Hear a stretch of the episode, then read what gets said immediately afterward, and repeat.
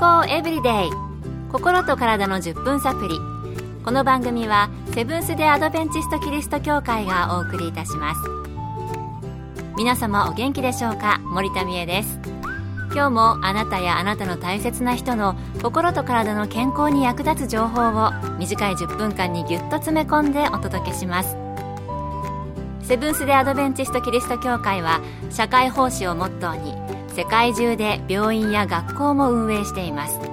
日本でも東京神戸沖縄の3カ所の病院をはじめ福祉施設などの運営を通して皆様の健康と医療福祉の発展に携わってまいりました。なおこの番組は健康情報番組で医師のアドバイスや治療に代わるものではありません。すでに投薬を受けている方また病院に通われている方はかかりつけの医師の指導のもとこの番組の情報も参考になさってください。あなたの歯並びいかがですか？いい方でしょうか？悪い方でしょうか？あるいは歯並びが悪くて矯正をしたという方もおられると思います。私はあの上の前歯がこう並んでいますよね。そのさらに後ろに2本前歯が生えていて、前列の2本を抜いて、後ろの2本を前に出すっていう矯正をしたことあるんですけれどもね。え今日のトピックは、歯の矯正です。今回は長年アメリカと日本で歯科医として働かれている根本義和先生のお話をお送りします。矯正は歯並びをきれいにすると思われがちです。確かにそれも正解ですが、それに加えて顎骨の大きさや形の矯正などもあります。例えば、下顎が大きすぎる、小さすぎるなどの矯正も含まれます。治療には皆さんがよく見る歯にワイヤーをかけるのが一般的ですが、ケースによっては手術や抜歯が必要になることもあります。矯正をする一番の理由が歯並びをきれいにするということでしょう。歯並びが悪いと見栄えがよくありません。特に米国などでは歯並びの良し悪しが就職にも影響します。しかし問題はそれだけにとどまらず歯並びが悪いと歯磨きがちゃんとできずに歯周病や虫歯になりやすくなります。また噛み合わせに不具合が起きて顎関節症の原因にもなります。また顎骨顎の骨に歪みがあると喘息などを悪化させる要因になったり背骨の歪みを誘発する可能性もあります。それなので矯正は単に見た目の美しさだけではなく機能的にも重要な治療です。矯正って見栄えが良くなるだけではなくて健康面などでもいろいろなメリットがあるんですね。アメリカでは歯並びが就職にも影響するということでした。それでは、矯正をするタイミングですが、矯正はやっぱり子供の頃からした方がいいのでしょうか？歯並びや顎の大きさなどによって6歳前後から始めた方が良いものと永久歯が全て揃う12、3歳まで待って始めた方が良いケースがあるのでかかりつけの歯医者さんに相談しましょう。矯正を始めるタイミングはそれぞれケースによって違うということでしたね。そういえば私の知り合いはだいぶ年を重ねてからやっていましたので、必ずしも子供の頃からやらないといけないというわけでもなさそうです。かかりつけの歯医者さんと相談をしながら進めてくださいということでした。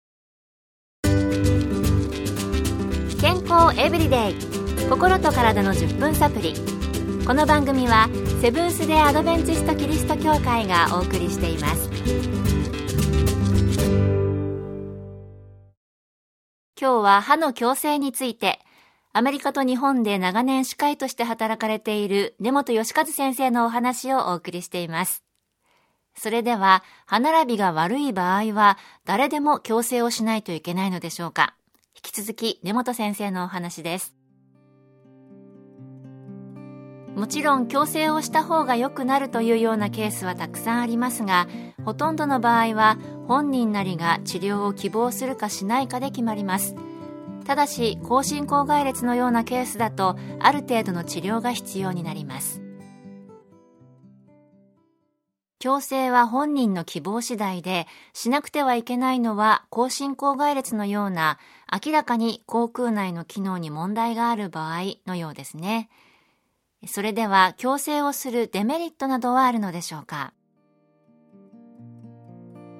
矯正治療によるデメリットは治療期間が数年以上に及ぶということと保険治療ではなく高額になるということでしょう。しかし一生涯を考えると歯周病虫歯顎関節症などを予防し快適な航空環境を得られるメリットの方がより大きいのではないでしょうか？費用ですが口唇口外裂や顎骨に問題があるというような機能的な理由による治療には保険が適用されることもあるのでよく相談しましょうデメリットは治療期間が長い、そして治療費が高額になるということと、治療によって発生するリスクではないので、長い目で見たらメリットの方が大きいということでしたね。確かに私個人で言うと、もう数年痛かったり、親にも苦労をかけましたけど、歯磨きを隅々までしっかり磨くようになって、虫歯になる頻度はぐっと減りましたね。それでは、歯並びを悪くする原因などはあるのでしょうか？小さい子供の顎骨は柔らかいので、指しゃぶりを続けると、歯並びだけでなく、顎骨まで悪くすることがあります。あまりひどい場合には治療方法があるので歯医者さんに相談しましょ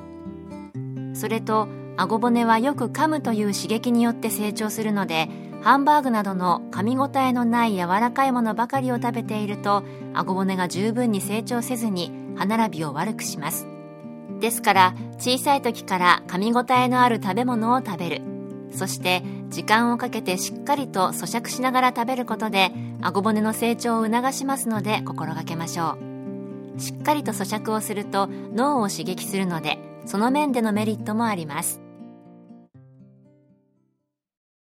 柔らかいものばかりを食べていると顎の骨が十分成長しないので小さい頃から噛み応えのあるものを食べるといいんですね。私はさすがに今から顎の骨の成長のためにというわけにはいきませんが、脳の刺激やその他の健康のためにも噛み応えのあるものを十分噛んで食べることもう一度意識したいと思いました。あなたの歯並びいかがですか？歯科矯正興味を持たれた方、どうぞかかりつけの歯医者さんに相談なさってみてくださいね。今日の健康エブリデイいかがでしたか？ここで茨城県日立市の久慈川キリスト教会があなたに送る健康セミナーのお知らせですコレステロール値気にされていますか？あなたのコレステロール値大丈夫？というセミナーを3月23日土曜日午後1時から日立市のセブンス・デ・アドベンチスト久慈川キリスト教会で開催します。講師は東京衛生病院健康教育科課長で栄養学博士の中本恵子先生。入場は無料です。詳しくは久慈川協会健康セミナー。久慈川協会健康セミナーで検索。また各地の協会でも健康セミナーが開催されます。詳しくは番組ブログをご覧ください。健康エブリデイ。心と体の10分サプリ。この番組はセブンス・デ・アドベンチスト・キリスト教会がお送りいたしました。それではまた明日のこの時間にお会いしましょう。Have a nice day!